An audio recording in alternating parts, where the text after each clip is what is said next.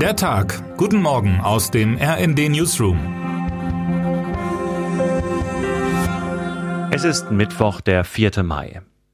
Wer besucht wen und aus welchen Gründen? In der Ukraine, so kann man meinen, herrscht in diesen Tagen ein reges Kommen und Gehen.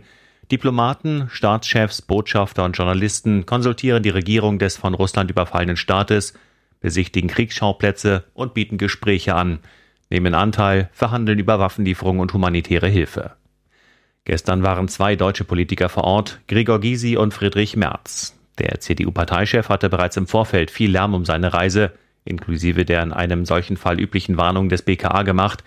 Gestern dann muss er eine angenehme Anreise gehabt haben. Eine Nacht im Schlafwagen auf dem Weg nach Kiew hatte der 66-Jährige am Dienstag beim Kurznachrichtendienst Twitter geschrieben und dazu ein 17-Sekunden-Video verschickt.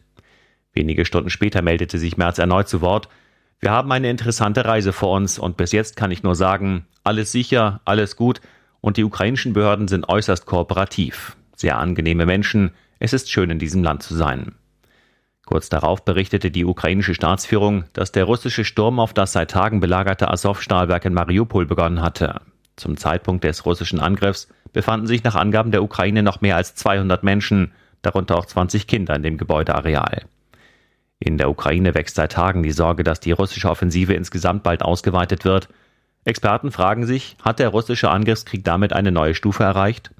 Befürchtet wird, dass Präsident Wladimir Putin demnächst für das eigene Land den Kriegszustand verhängt und mit der Generalmobilmachung der Bevölkerung beginnt. Damit wäre der Angriff der Ukraine auch in Russland mehr als die sogenannte Spezialoperation. Die Bevölkerung wird in die Kampfhandlungen involviert. Aus den umkämpften Gebieten der Ukraine sind nach Moskauer Militärangaben schon fast 1,1 Millionen Menschen nach Russland gebracht worden. Knapp 200.000 von ihnen seien Kinder, sagte Generaloberst Michael Misintsev in Moskau. Allein am Montag seien 11.500 Menschen, darunter 1.850 Kinder nach Russland gebracht worden, wurde er von der Agentur Interfax zitiert. Vor diesem Hintergrund lesen sich Merz Tweets und Zitate aus dem Kriegsgebiet mehr als deplatziert und als deutlichen Seitenhieb in Richtung Olaf Scholz.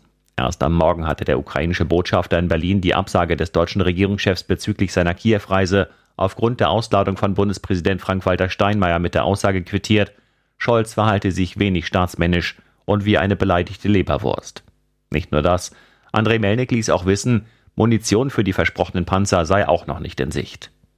Schon im Vorfeld seiner Reise war dem CDU-Chef vorgeworfen worden, dass der Besuch des Kriegsgebiets vor allem der Produktion guter Bilder und der Exposition seiner persönlichen politischen Ambitionen diene. Merz hingegen begründete seine Reise mit dem Zeichen der Solidarität. Aus Solidarität darf aber keine Selbstdarstellung werden, sagt der Politik- und Kommunikationsberater Johannes Hilje im Gespräch mit meiner Kollegin Miriam Keilbach, die den Hintergründen der Konsultationen der Ukraine auf den Grund gegangen ist. Dass der deutsche Oppositionsführer gestern nicht nur Regierungschef Denis Schmihal, Kiews Bürgermeister Vitali Klitschko und Parlamentspräsident Russlands Stefanschuk traf, sondern auch noch den ukrainischen Präsidenten Volodymyr Zelensky, lässt sich als weiteren Wink der ukrainischen Staatsführung in Richtung deutscher Bundesregierung deuten. Manche sehen darin gar einen Affront. Die Frage ist nun, wem Merz mit dieser weiteren Verspannung einen Gefallen getan hat. Der Ukraine sicherlich nicht, sich selbst wahrscheinlich schon. Eine Stunde lang sprach der CDU-Chef gemeinsam mit dem Außenpolitikexperten der Unionsfraktion und Ex-Berufssoldaten Roderich Kiesewetter mit dem ukrainischen Präsidenten. Es ist ein Triumph für Merz und eine Revanche für Zelensky, schreibt RND-Hauptstadtkorrespondentin Daniela Fates. Vielleicht wäre der diplomatische Konflikt schon gelöst worden, wenn Scholz mehr Nachsicht mit Zelensky gehabt hätte. Der Mann ist im Krieg, er muss die Vernichtung seines Landes fürchten. Viele Menschen sind bereits getötet, zum Teil abgeschlachtet worden.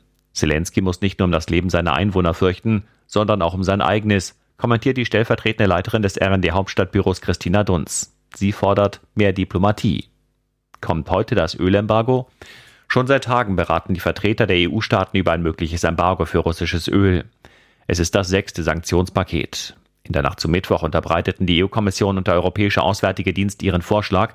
Unternehmen aus EU-Staaten sollen in Zukunft kein russisches Öl mehr importieren dürfen, heißt es. Aber nicht sofort. Die Länder sollen eine Übergangsfrist erhalten, damit die Umstellung gelingt. Es sind vor allem Ungarn und die Slowakei, die noch Widerstand leisten, berichtet RND-EU-Korrespondent Damir Fraß. Beide Länder sind in hohem Maße abhängig von Öllieferungen aus Russland. Deswegen soll es laut dem Entwurf der EU weitreichende Ausnahmeregelungen für diese beiden Länder geben. Termine des Tages. 8.30 Uhr. Plenarsitzung des Europäischen Parlaments mit Schwerpunkt Ukraine mit EU-Kommissionspräsidentin Ursula von der Leyen in Brüssel. 20 Uhr. US-Notenbank Fed entscheidet in Washington über den weiteren Kurs der Geldpolitik. Eine Zinserhöhung wird erwartet. Wer heute wichtig wird. Knapp fünf Monate nach ihrer Vereidigung berät die Bundesregierung seit gestern auf Schloss Meseberg, dem Gästehaus der Bundesregierung in Brandenburg, vor allem über den Ukraine-Krieg und seine Folgen. Zum Abschluss informieren Bundeskanzler Olaf Scholz, Bundesarbeitsminister Robert Habeck und Bundesfinanzminister Christian Lindner heute in einer Pressekonferenz über die Ergebnisse. Und damit wünschen wir Ihnen einen guten Start in den Tag. Text Dani Schrader, am Mikrofon André Glatzel und Sönke Röhling. Mit rnd.de, der Webseite des Redaktionsnetzwerks Deutschland, halten wir Sie durchgehend auf dem neuesten Stand. Alle Artikel aus diesem Newsletter finden Sie immer auf rnd.de slash der Tag.